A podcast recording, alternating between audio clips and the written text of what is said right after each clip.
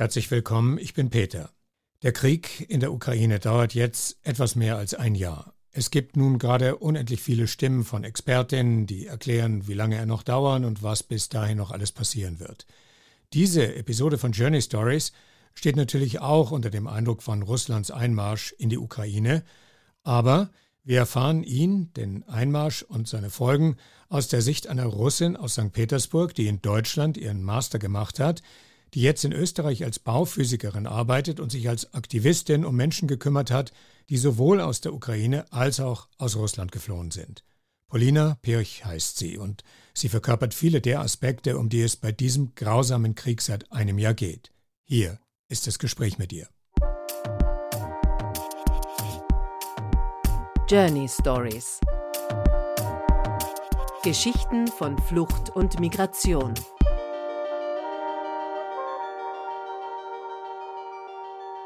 Herzlich willkommen bei Journey Stories, Polina. Willkommen und äh, schöne Grüße nach Graz, von wo aus du jetzt gerade mit mir sprichst. Hallo Peter, danke für die Einladung. Seit wann bist du in Graz? Ich bin seit vier Wochen jetzt in Graz aus dem Waldviertel hergezogen.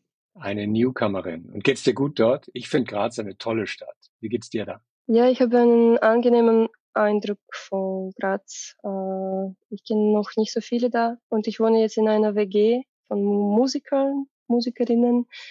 Und es scheint sehr angenehm zu sein. Du bist ja in einem Bereich tätig mit Schallschutz, Akustik und Raumklang. In einem Ingenieurbüro arbeitest du. Äh, das passt ja eigentlich gut zu einer WG mit Musikern, oder? Das ist auch eine Form der Therapie das habe ich jetzt äh, in den letzten Jahren verstanden, dass äh, wenn mehrere Menschen in einem Musikraum zusammenkommen und frei improvisieren, dann nach ein paar Stunden verändert sich äh, Gruppendynamik. Äh, man fühlt sich viel besser. Ja, und dieses sich besser fühlen ist, wenn du so willst, auch der Übergang zu dem, was uns heute für diesen Podcast zusammenbringt, nämlich die Tatsache, dass du dich über deine Arbeit hinaus ja für Menschen eingesetzt hast, nämlich aus der Ukraine und aus Russland, also sozusagen von beiden Seiten der Front. Heute, wo wir miteinander sprechen, ist der 25.2. und genau vor einem Jahr und einem Tag, also am 24.2.22, was waren da deine Gedanken und Gefühle, als du aufgewacht bist und der Krieg war da? Also ich wache auf und äh, sehe mein Handy an und da ist ein SMS von einer Freundin von mir, mit der ich eigentlich keinen Kontakt habe. Polina, wie kannst du es gerechtfertigen, dass Russland die Ukraine angegriffen hat? Hat sie irgendwie so gemeint, äh, dass ich dazu dafür zuständig war und dass sie dafür verantwortlich war. Das war quasi das Erste, was ich gesehen habe. Und das war eine Überraschung für mich. Dann habe ich Nachrichten geschaut und Tag war aus. Also, oder immer noch, wie viele Menschen leben immer noch in dem Tag eigentlich, so wie jeden Tag ist 24.2.22 eigentlich für sehr viele Menschen. Und ich könnte das nicht rechtfertigen. Und ich habe hier geschrieben, dass nein, der Putin ist ein schrecklich, schrecklicher Mann und dass nein, bitte nennt es nicht Russen. Ich habe versucht, die, den Unterschied klarzustellen, dass es sind Putin und Russen ist nicht das Gleiche. Ein paar Wochen später habe ich verstanden, dass tatsächlich Russen das machen, die Kriegsverbrecher sind, äh, die Menschen töten, sind nicht die Regierung, sondern tatsächlich Menschen. Und dann ein paar Monate später habe ich erst verstanden, dass tatsächlich äh, nicht alle gegen den Krieg sind. Das war auch sehr neu für mich. Und ja, so hat es angefangen. Vor einem Jahr war es äh, für niemanden zu erwarten, dass es so sich entwickeln wird. Und diese Freundin, von der du gerade gesprochen hast, äh, die dir dieses SMS geschickt hat, ist das eine ukrainische Freundin gewesen? Nein, das war eine Österreicherin, äh, weil ich fliege Gleitschirm und wir haben mir mehrere Freunde in Österreich und Deutschland und ich wollte eine Flugreise organisieren, also Flugexpedition nach Russland, nach Altaigebirge. und habe vor zwei, zwei Wochen vor dem Krieg habe ich schon angefangen, die Reise zu vor, vor, vorzubereiten und habe Flyers gemacht und wollte Zoom-Konferenzen machen, wo ich das alles erzählen werde, Leute m, zu engagieren. Und äh, das war, also die Spannung war schon seit ein paar Monaten schon da, dass die russische Militär an den Grenzen sich gesammelt hat. Die Freundin war einer von mehreren, die so mich gefragt haben, ja, und ist es nicht so gefährlich, nach Russland jetzt zu reisen?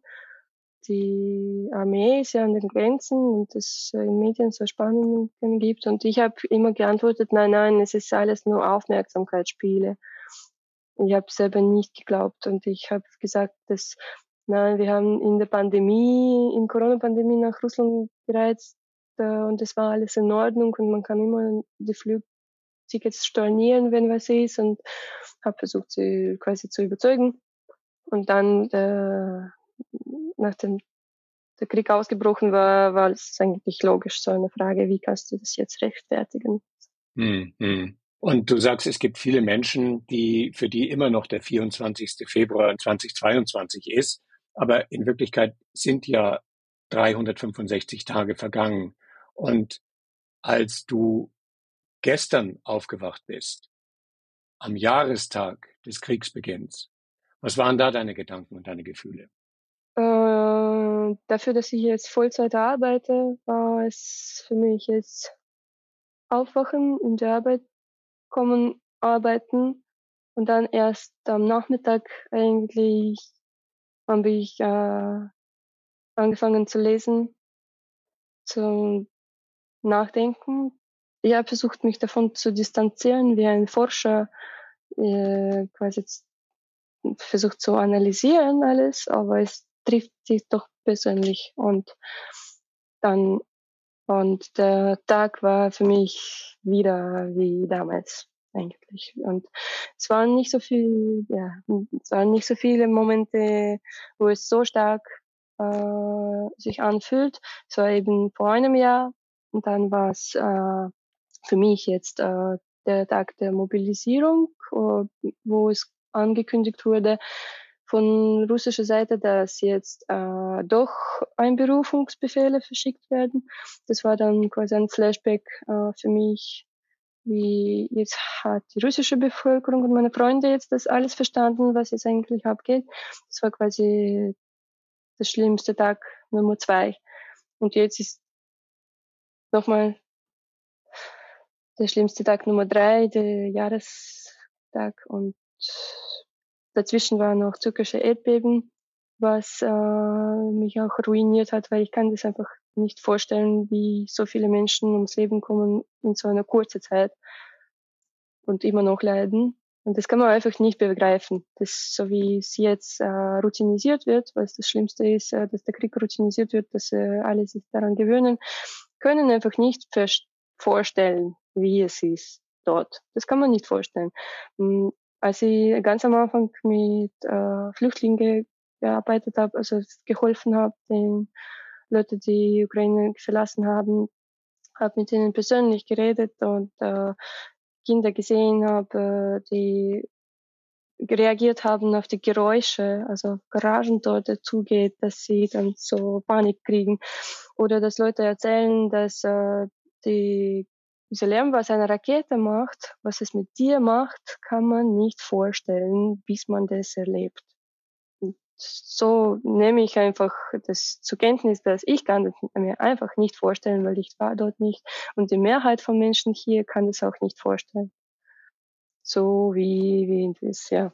Du hast auf jeden Fall für dich entschieden, dass du, und da zitiere ich dich jetzt gerade mal, dass du den Krieg nicht routinisieren möchtest, sondern du hast dich für Menschen die aus der Ukraine sind, zuerst eingesetzt. Ähm, was hat dich motiviert? Was war dein, was war dein Beweggrund dafür? Was wolltest du tun? Ja, das war eigentlich ein Schutzmechanismus, weil der erste Tag war wie im Nebel. Nach dieser SMS Nachrichten lesen, ein paar Stunden lang und dann kann mich erinnern, es war sonniger Tag, äh, ich gehe raus und zerlege eine Palette und zweite Palette und dritte Holzpalette mit einem Eisen äh, Glashaxen, wie heißt das? Ähm, dann den zweiten Tag habe ich eigentlich entschieden, okay, ich fahre zur polnischen Grenze. Und äh, in einem Tag habe ich äh, es organisiert. In Wien haben wir Lebensmittel gesammelt. Äh, von meinen Freunden sind gekommen, äh, so Konserven gebracht, äh, mit, mit medizinische Produkte äh, Hygieneartikeln und äh, in Waldviertel habe ich auch äh, Essen noch gesammelt am, am selben Tag und äh, dann mit einem Freund von mir zur Grenze gefahren und am Weg entschieden, zu welcher Grenze. Und das war so eine impulsive Entscheidung. Ich musste Informationen und Kontakte sammeln, weil es war für mich klar, dass äh, man kann nichts glauben, was man liest bis man das selber erfahrt aus diesem Nachrichtenlärm, Medien, Noise quasi. Es war für mich äh, nicht, ich konnte es nicht akzeptieren. Ich konnte nichts glauben. Nicht in Russisch, nicht in Deutsch, nicht in Englisch. Ähm, für das erste, es war so zum Überwinden vom Stress, war der erste Impuls, ich fahre hin und bringe ein bisschen Hilfe mit. Und äh, jetzt dann Wochen später war es klar, dass, ähm, dass diese humanitäre Hilfe gab es keine Ressourcen, menschlichen Ressourcen, die das sortieren.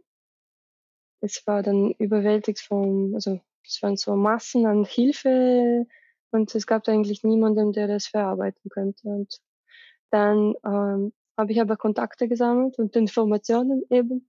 Wir haben ein paar Menschen mitgenommen von Grenzen und dann war es klar, welche Hilfe gebraucht wird.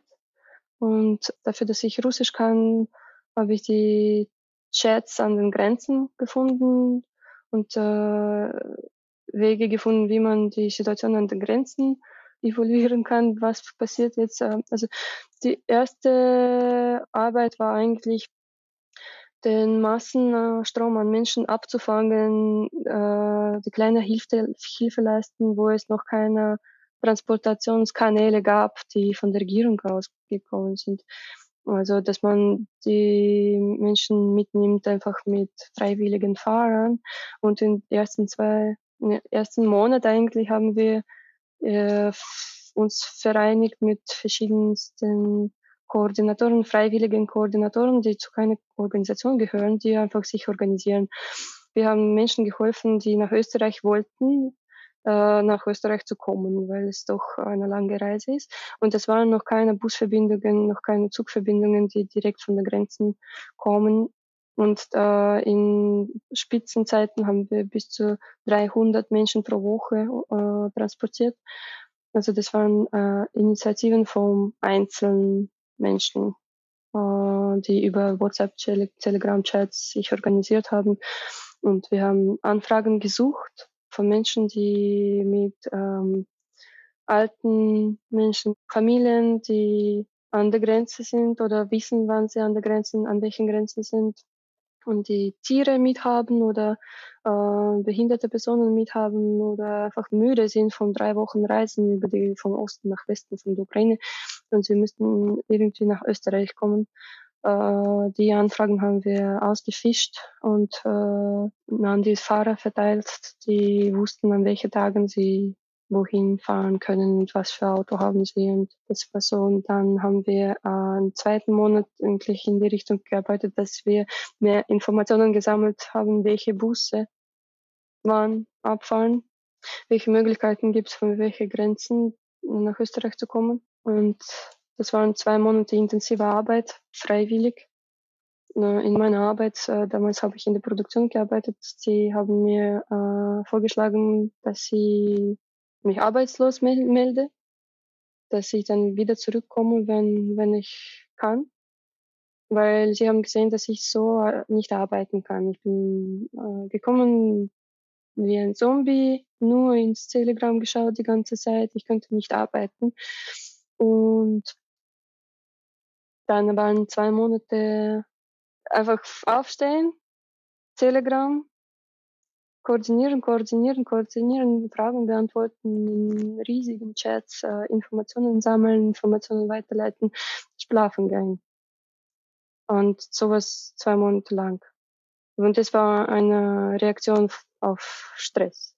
Statt nachzudenken, statt also ich könnte das nicht verarbeiten, ich musste einfach so machen, weil ich kann Deutsch, ich kann Russisch und das habe ich gemacht. Nicht nur ich, also das waren sehr viele Menschen, die dann gemacht haben, die auch äh, Russisch und Deutsch kannten, die ja Online-Freundschaften geknüpft waren mit der einer andere Personen aus der Ukraine habe ich noch immer sehr warmen Kontakt. Aber auf jeden Fall äh, zwei Monate lang war es sehr intensiv. Und dann für mich war Ende in dem Sinne, weil Rotes Kreuz Ausbildung angefangen hat, die vorher schon geplant war. Also im Jänner habe ich mich eingeschrieben für einen Kurs, Sanitäterkurs im Roten Kreuz. Es war einfach ein normales Leben. Ich habe gedacht, okay, ich mache die Ausbildung. Ähm, schauen wir mal, wie ich das mit der Arbeit vereinbar. Dann habe ich nur Online-Fragen beantwortet und im Telegram-Kanäle ein bisschen Leute haben auf mich dann zurückgegriffen, mich aktiv gefragt, weil ich war dann mehr oder weniger als Ansprechperson für manche Fragen und es war auch kein Privatleben eigentlich da bis Ende Mai. Ende Mai, wo ich meine Prüfung abgelegt habe beim Roten Kreuz. Und ich bin dann einfach mit, per Autostopp nach Montenegro gefahren zu meiner Freundin und äh, mich dann abgeschaltet von dem komplett. Was auch dringend notwendig war, wahrscheinlich. Ja, voll. Im Sommer habe ich versucht, mich wieder abzufangen als Mensch und als, als ich und habe äh, Tandemflüge gemacht eben vom Juni, Juli, August ähm, statt an den Grenzen zu helfen, ähm, statt etwas Sinnvolles zu machen. also humanitäre Hilfe hat langsam abgeklungen. Eigentlich im Sommer hat man das gespürt, dass äh, leere LKWs aus der Ukraine sind in Österreich herumgefahren und könnten nicht mehr Spenden finden. Also im Sommer war es eigentlich aus mit der Human humanitäre Hilfe. Das habe ich schon noch mitgekriegt. Und in diesen Tandemflügen, die du gemacht hast, ähm, das ist ja nur eine andere Form von Hilfe eigentlich, ähm, weil du gesagt hast, ähm, ich habe nichts Richtiges oder Vernünftiges mehr gemacht, aber das ist ja eine andere Form von Hilfe. Du hast UkrainerInnen die Möglichkeit gegeben, einen Augenblick lang ähm, ihrem Alltag zu entfliegen, oder? Ja, das war äh, so, dass ich wollte unbedingt Tandemfliegen an, anzufangen, mehr mit Menschen fliegen, nicht solo fliegen. Und in jedem Staat von Österreich oder in jedem Bundesland von Österreich gibt es äh, einen riesen Telegram-Chat-Kanäle, Kanäle, wo Leute sich austauschen, die schon äh, in Österreich leben. Und es war nach einem halben Jahr nicht nur Anfragen für Hilfe, sondern auch so, ich mache das, ich mache das. Wo gibt's einen Friseur? Wo, wo macht er was? Und äh, haben Leute mehr alltägliche Dinge ausgetauscht. Und da war es für mich dann angemessen zu sagen, hey, ich fliege auf diesem Berg äh, da und da in diese Tage. Wer will mitfliegen? Und haben sich mehrere Menschen ge gefreut darüber und sich gemeldet bei mir. Bei vielen waren das äh, Traum. Aber manche von denen haben schon äh, das gemacht, aber 90 Prozent davon äh, haben äh, das zum ersten Mal gemacht und wollten es aber immer. Und äh, davon waren 90 Prozent Frauen natürlich, weil ich habe in diesem Jahr eigentlich ein, zwei Männer gesehen von der Ukraine. Die meisten sind Frauen, die äh, in Österreich sind oder in Polen oder die das Land verlassen könnten. Und das ist auch erstaunlich für mich, weil ich habe in, insgesamt mit 60 Leute geflogen. Ich habe so ein, ich muss ja ein Buch führen, mit wem ich fliege und wie lange und wann. Und äh, es hat mich sehr überrascht oder äh, es war ein unglaublich schönes Gefühl, dass so tapfere Frauen aus der Ukraine sind, so dass sie kommen zu diesen Flügen, sie freuen sich, dass sie aus dem Alltag rauskommen. Wie gesagt, äh, sie haben meist, die meisten sehen nur zu Hause wo sie wohnen und Deutschkurs. Und viele von denen haben auch eine Arbeit und sie sind äh, gefangen in diesen zwei, drei Sachen. Sie sehen sonst nichts und die meisten davon haben ähm, Kinder, äh, eins, meistens haben zwei Kinder und das äh, ist noch fern von zu Hause, getrennt mit ihren Familien, mit, den, mit ihrem Mann, der nicht ausreisen kann, der vielleicht kämpft. Manche von denen haben äh, Freunde oder Verwandte verloren bereits. Also sehr viel Tragödie, eigentlich Drama. Und sie kommen trotzdem auf den Berg und haben schöne Gefühle. Sie haben, sie freuen sich und äh, sie erzählen dann mir auch äh, Sachen, wo ich öfter weinen musste. Und äh, es war für mich auch eine Form von Psychotherapie für mich, also Selbsthilfe, äh, eine Art und Weise Kontakt aufrecht zu erhalten mit äh, Ukrainerinnen. Ähm, für mich als Russin war es niemals äh, ein Problem, habe ich also ich habe niemals was Negatives in meine Richtung gehört. Und die Frauen sind unglaublich tapfer und so viel Kraft haben sie, es ist unglaublich. Und das war der Frühling und das war der Sommer, ähm, sozusagen wieder zu dir zu finden, Selbsttherapie auch zu machen, gemeinsam mit diesen tapferen Frauen. Und dann kam der Herbst und mit dem Herbst kam auf einmal die Einberufungswelle in Russland. Und dann hast du angefangen, dich auch für Menschen zu engagieren, die aus Russland raus wollten. Das war 21. September, wo das äh, bekannt gegeben wurde, dass der Einberufung erfolgt und das äh, Teilmobilisierung hat es geheißen, aber es war versprochen eigentlich, dass zu keiner Mobilisierung kommt. Und alles, was die russische Regierung oder Medienvertreter äh, von der Regierung sagen, das wird genau das Umgekehrte gemacht. Äh, am 21. mit dieser Teilmobilmachung Befehle äh, haben viele meiner Freunde, Bekannten, Verwandten sich Panik gemacht und in russischen mh, hm, sozialen Netzwerke waren eine große Unruhe verbreitet. Zum ersten Mal eigentlich in dieser langen Zeit, also zum Kriegsanfang war diese Unruhe und es gab die erste Immigrationswelle in Russland zum Anfang vom Krieg. Haben Leute das gemacht, die das leicht hatten, äh, die das die Möglichkeit dazu hatten, aus Prinzip Land verlassen, um nicht teilzuhaben an dem. Und die zweite äh, Ausreisewelle, die größte vielleicht, das kann ich jetzt nicht beurteilen, eben Ende September, wo die Flugtickets aus Russland um dreifach, vierfach, fünffach gestiegen hat, haben.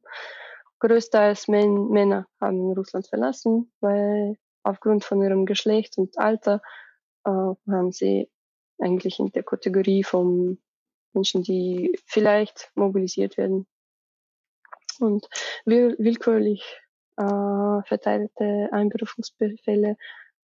Es war so, dass äh, die Regierung hat einfach diese Zettel ausgeschickt und äh, Polizisten haben an die Tür angeklopft und haben versucht, das persönlich zu geben. Du bekommst dieses Zettel, du musst es aber nicht unterschreiben und es droht dir nur ein administratives Strafe, äh, eine administrative Strafe, wenn du es nicht annimmst und nicht unterschreibst. Wenn du das unterschreibst, dann äh, bist du quasi einverstanden und musst dann ins Militärbüro kommen und sich untersuchen oder anmelden oder was weiß ich. Und ab dann bist du dann nicht mehr administrativ unterwegs, sondern äh, strafrechtlich in eine andere Kategorie. Das war so ein äh, Spiel der Regierung, die haben das ausgeschickt, massenhaft. Sehr viele Menschen sind einfach gegangen, weil sie diesen Zettel bekommen haben. Sie wussten sie ihre Rechte nicht. Auf jeden Fall, was äh, psychisch war schwer, dass da so viele meine Freunde und Bekannten haben sich bedroht gefühlt und äh, das äh, war für mich ein Flashback zu dieser Situation am Anfang, was an den Grenzen von der Ukraine so viele Menschen sich gesammelt haben. Jetzt waren die Grenzen von Russland überfüllt Und äh, da waren humanitäre Katastrophen an der georgischen Grenzen, wo Leute eine Woche gestanden sind und Korruption und Hunger an den Grenzen. Das war einfach so weit weg von mir und ich könnte nichts machen, weil die Grenzen sind, also einfach viel zu viele Menschen, viel zu viele Grenzen äh, und ich bin nicht da, ich kann nichts machen. Das war für mich eine Katastrophe, weil äh, ich kann nichts machen. Also ich habe keine Information, keine Kontakte, ich kann nichts. Und das sind meine Freunde vielleicht. Äh, mehrere sind in Armenien, in Georgien, in Kasachstan, in der Türkei. Äh, sehr viele, die ich kenne. Also von meinem Freundeskreis sind ja Gott sei Dank äh, 99 Prozent äh, gegen Krieg. Es gibt auch ein paar Personen, die für den Krieg sind, was ich am Anfang nicht verstanden habe. Und dann in weiterer Folge, nach meine, einige Gespräche mit äh, Freunden von dieser Freunde, habe ich verstanden, dass sie haben eigene Gründe, warum sie den Krieg unterstützen. Und das zum Beispiel, dass ihre Familie im, im Militär arbeitet. Dann hat sie natürlich eine Angst um ihren Vater oder ihren Bruder, der da vielleicht stirbt. Und natürlich unterstützt sie dann sie auch öffentlich du hast das Gefühl gehabt, du kannst nichts machen, weil die Grenzen sind weit weg. Du hast genannt Georgien, Armenien, quasi auf der anderen Seite von Russland. Und was konntest du von hier aus machen oder was hast du getan? Ich habe mich vernichtet. Äh, ich habe keine Kontakte nach außen gehabt. Ich war, glaube ich, zwei Wochen in einer hm, allein zu Hause, habe nichts gemacht, nämlich nichts. Ich habe das schlechter ähm, vertragen eigentlich als am Kriegsanfang, wo ich was machen könnte. Ich habe äh, jeden Tag was getrunken, ich habe keine Kontakte gehabt nach außen, keine sozialen Kontakte. Und äh, beim Roten Kreuz habe ich die Dienste gehabt und Ah ja, ich habe versucht, mein Leben zu ändern ein bisschen. Ich habe dann beruflich beim Roten Kreuz angefangen vom Oktober. Ähm, und das hat mich ein bisschen äh, rausgefischt aus dem Zustand. Aber es war eigentlich schrecklich und äh, ich habe Motivation verloren für irgendwas, weil das war jetzt noch schlimmer. Und äh, es war noch eine Enttäuschung mit dem Ganzen, weil russische Propaganda äh, äh, es ist etwas, was du siehst und du kannst es nicht akzeptieren und äh, du willst es nicht so haben. Es passiert etwas, was du nicht willst, du wirst unglücklich und auch ja, wenn du dafür nichts hast, fühlst du dich trotzdem sehr schlecht und ja. Bei uns gibt es ja die wahrscheinlich naive Vorstellung, dass es je länger der Krieg dauert, Proteste in Russland gegen den Krieg gibt.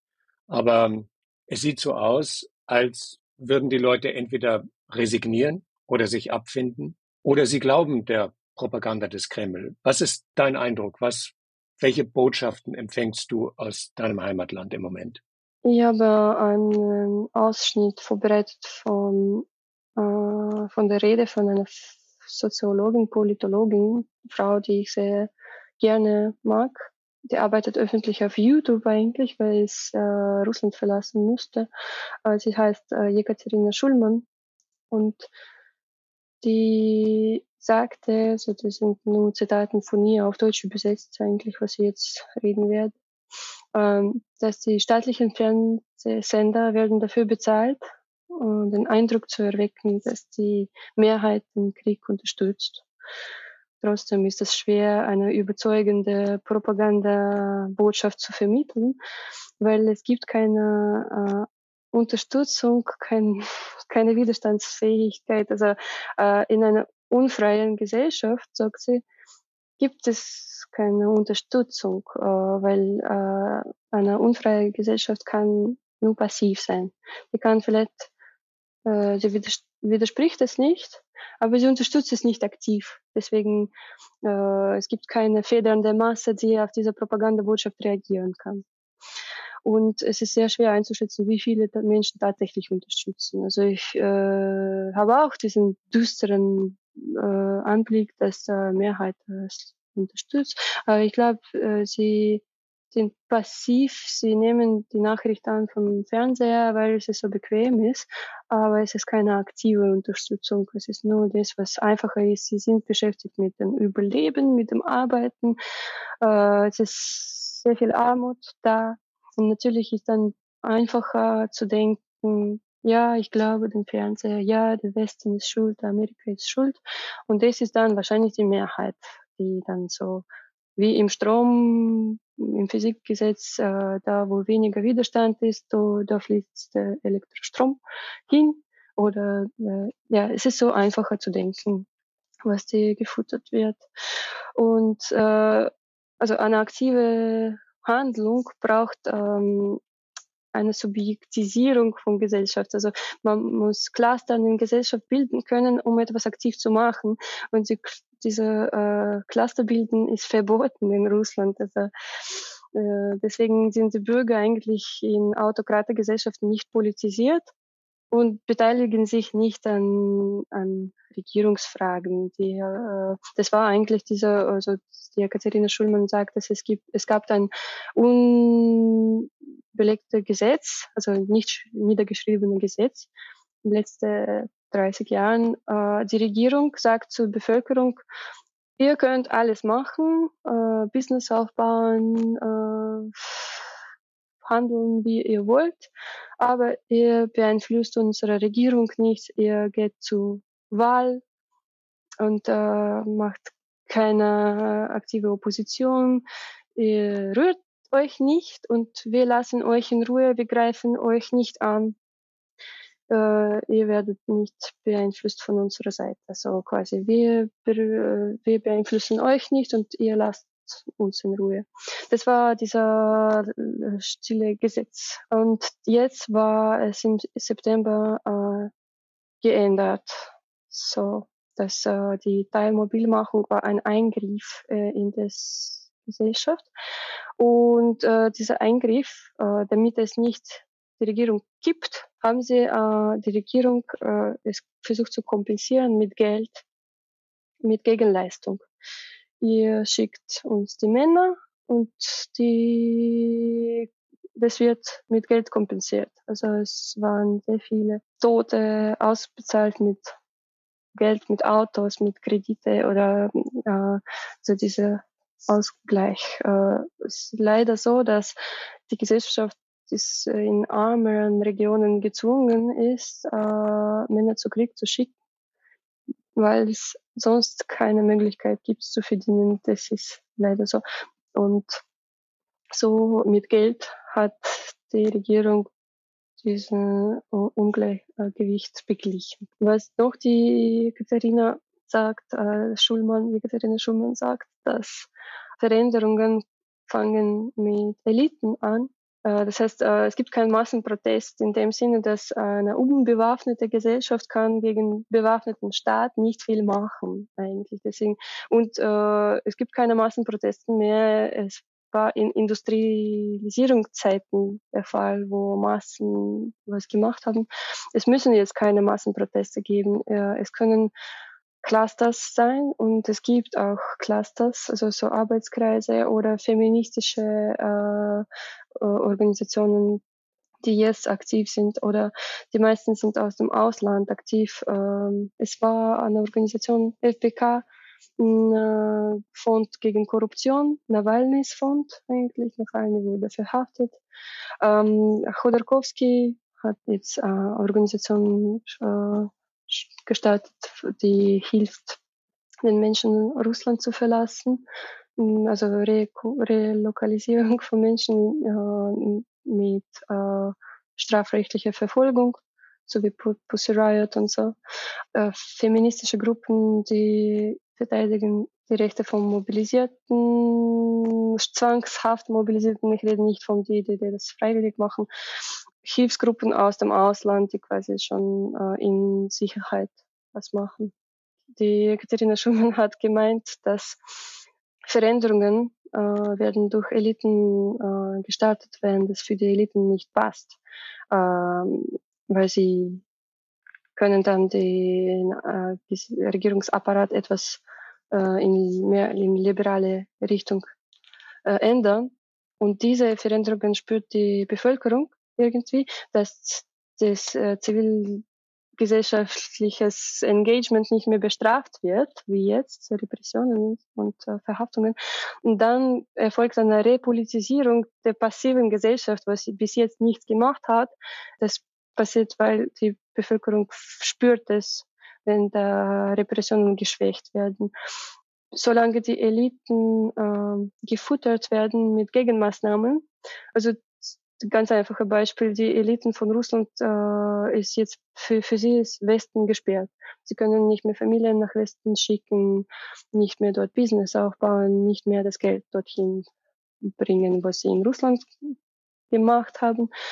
Stattdessen können sie das jetzt in Dubai machen. Stattdessen können sie auf den Krieg verdienen. Sie können vielleicht äh, irgendwelche Mautstellen aufstellen äh, in Russland oder eine andere Art von Business machen, was jetzt von der Regierung ausgeht. Sie dürfen jetzt das und das und das statt dem, was jetzt äh, wegen, wegen statt Sanktionen nicht dürfen im Westen. Und solange dieser Prozess noch erfolgt, also dass die Eliten zufrieden sind mit diesen Kompensierungsmaßnahmen von der Regierung, so wird das so bleiben. Und du hast jetzt sehr beeindruckend für mich davon berichtet, ähm, wie du betroffen warst durch das, was passiert ist, sowohl in der Ukraine als auch in Russland, wie du immer wieder an deine Grenzen gekommen bist und eigentlich auch über deine Grenzen hinaus, wie du immer wieder zu dir zurückfinden musstest und es auch getan hast im Sommer. Und dann kam der Schock der Teilmobilisierung. Wir beide, Polina, haben keine Ahnung, was in den nächsten Wochen oder Monaten passieren wird. Was ist dein persönlicher Umgang mit dem, was jetzt ist und was möchtest du für dich tun ähm, unter den Umständen, die im Moment sind, wie sie sind? Ähm, für mich persönlich, obwohl es nicht so wichtig ist eigentlich, äh, war in diesem Jahr klar, dass ich will mehr Geld haben und weniger Sachen haben. Das waren so zwei Sch Schlüsselmomente, wo ich unterbewusst mobil sein will ich will fähig sein, wenn was passiert, egal was, äh, dass ich Finanzen habe, also Ressourcen habe und äh, so wenig äh, Bindungen und Sachen habe wie möglich, damit ich entweder ausreisen kann oder den anderen helfen, je nachdem. Das ist quasi eine schwierige Frage, aber das ist unterbewusst. Ich will mit diesem Umzug, mit der neuen Arbeit, mit äh, so viele Änderungen dieses Jahr passiert sind, glaube ich, es ist, ähm, ich identifiziere mich selber auch sehr stark mit Leuten, die Ukraine verlassen müssten. Und ich stecke ein bisschen in, in die gleich, also ich stecke mich selber in die gleichen Schuhe an, also dass ich immer bereit bin, wegzureisen. Aber, es ist nicht zu vergleichen. Ich habe ein sehr schönes Leben im Vergleich. Und äh, ich bin auch getrennt jetzt, äh, also ich habe eine Fernbeziehung mit meinem Mann, der jetzt äh, momentan leider in Russland ist und kriegt kein, kein Touristenvisum nach Österreich. Aber es, wir können uns sehen trotzdem und ja, viele Familien, also die meisten Familien die jetzt gespalten sind, weil Frauen in Österreich, in Polen, in Tschechien, in Slowakei sind, sehen ihre Männer nicht. Und es gibt sehr viele, die ganzes Jahr sich nicht gesehen haben. Und es gibt sehr viele Kinder, die ihren Eltern, also ihren Väter nicht gesehen haben. Und viele, die ihren Väter überhaupt verloren haben, die kommen nicht mehr zurück. Und äh, das ist eigentlich äh, kein Vergleich zu meiner Situation. Also mir geht's eigentlich ganz gut. Und ich will aber nur die Möglichkeit zu haben, äh, unabhängig zu sein. Das ist eher das.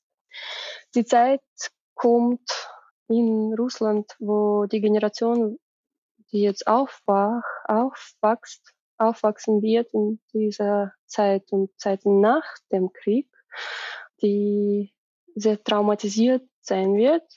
Also die Kinder von Mobilisierten, äh, die Mobilisierten selbst, die Angehörigen von denen, die Leute, die da mitgemacht haben, die in Armut und Isolation äh, und Demütigung aufwachsen werden und äh, die werden nicht leicht und glücklich sein die Jahre danach. Und das ist sehr gefährlich, äh, weil die Jekaterina Schumann, sie mag keine Vergleiche machen, also keine Parallele machen zwischen Vergangenheit und äh, Gegenwart. Zum Beispiel, man kann jetzt nicht diesen Krieg vergleichen mit dem jugoslawischen Krieg oder mit dem Zweiten Weltkrieg. Man sollte das nicht machen, aber äh, macht dann trotzdem ein Parallel, weil der Hitler war ein Idol der Jugend und wuchs auf der Welle der Ressentiments zwischen dem Ersten Weltkrieg, der sein Land äh, scheitern ließ, und dem Krieg, den der Hitler begann, auf. Dass seine Popularität war nicht passiv, äh, sondern war von Bürgern unterstützt. Die Unternehmen, die Bauernschaft, die Studenten, die haben alle ihn unterstützt. Äh, also man muss über diese Generation viel nachdenken, die in dieser Schuldgefühl, Isolation und Armut aufwachsen wird äh, und was dann danach kommen wird. Also die Leute, die in dieser Welt jetzt aufwachsen werden. Unsere Generation ist ein anderes Thema. Das ist jetzt nicht mehr so wichtig, aber das, was jetzt nachher kommt, das scheint sehr äh, traurig zu mich, für mich zu sein, weil Repressionen äh, äh, werden nur schlimmer. Die Uh, unabhängige Medien sind sowieso vertrieben, gesperrt, verboten in Russland. Es gibt nichts mehr dort. Uh, ähm, Leute werden verhaftet, wenn sie Blumen zu Denkmale bringen. Das kannst du nicht mit so einem Plakat hinstellen, allein Nein zu dem Krieg, so wirst du verhaftet. Gibt jetzt Fremdagenten, das sind quasi Volksfeinde, das sind Menschen aus den Medien, äh, so ein Status, der sehr das Leben äh, erschwert. Also gibt es unerwünschte Organisationen, äh, humanitäre Organisationen meistens, aber auch willkürlich äh, äh dieser Titel wird erteilt. Soziale Medien werden verboten wie Instagram, Facebook, TikTok, die sind verboten. YouTube ist noch nicht verboten und die ganze äh, Medien, was jetzt betrieben wurden oder verboten, äh, sind auf YouTube aktiv und das ist noch das einzige quasi, was man ohne VPN äh, noch zugreifen kann aus Russland, äh, wenn man alternative Medien äh, als der Fernseher sehen will. Trotzdem gibt es äh, Proteste, also Widerstand. Nur es wird jetzt mit stille Handlungen gemacht, sowie äh, Aufkleber oder Zeitungen, hm, Hilfe aus dem Ausland, äh, Hilfe für die Leute, die das Land verlassen wollen, die verfolgt werden. Aber es sind trotzdem sehr viele äh, verhaftet und ähm, mit lange Knastfristen verurteilt sind. Äh, für mich sind das eigentlich Helden. Äh, also in Russland kannst du in meinen Augen entweder ein Mörder sein, ein Opfer oder Held oder ein Feigling.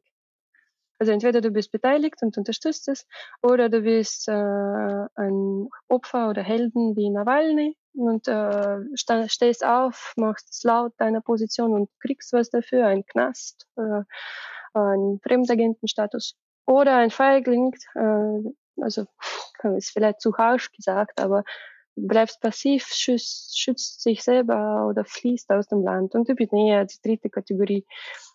Ich bevorzuge es nicht, mich zu opfern. Ich fliehe lieber oder ich unterstütze die Menschen, die fliehen. Weil äh, sich zu opfern in dieser Gesellschaft, die keine Zukunft in, Nähe, in der näheren Zeit hat, ist es, also ich verstehe es auch, wenn man so macht. Ich will selber lieber fliehen. So ist das. Ich danke dir sehr, sehr herzlich für dafür, dass du deine Gedanken, deine Gefühle, dein Leben hier mit uns geteilt hast. Herzlichen Dank dafür. Danke dir auch. Ich hoffe, du hast was rausgehört aus dem Strom an meine Gedanken. Ich schlage vor, wir bleiben im Gespräch und schauen, wie sich die Dinge entwickeln. Danke für heute. Journey Stories Geschichten von Flucht und Migration.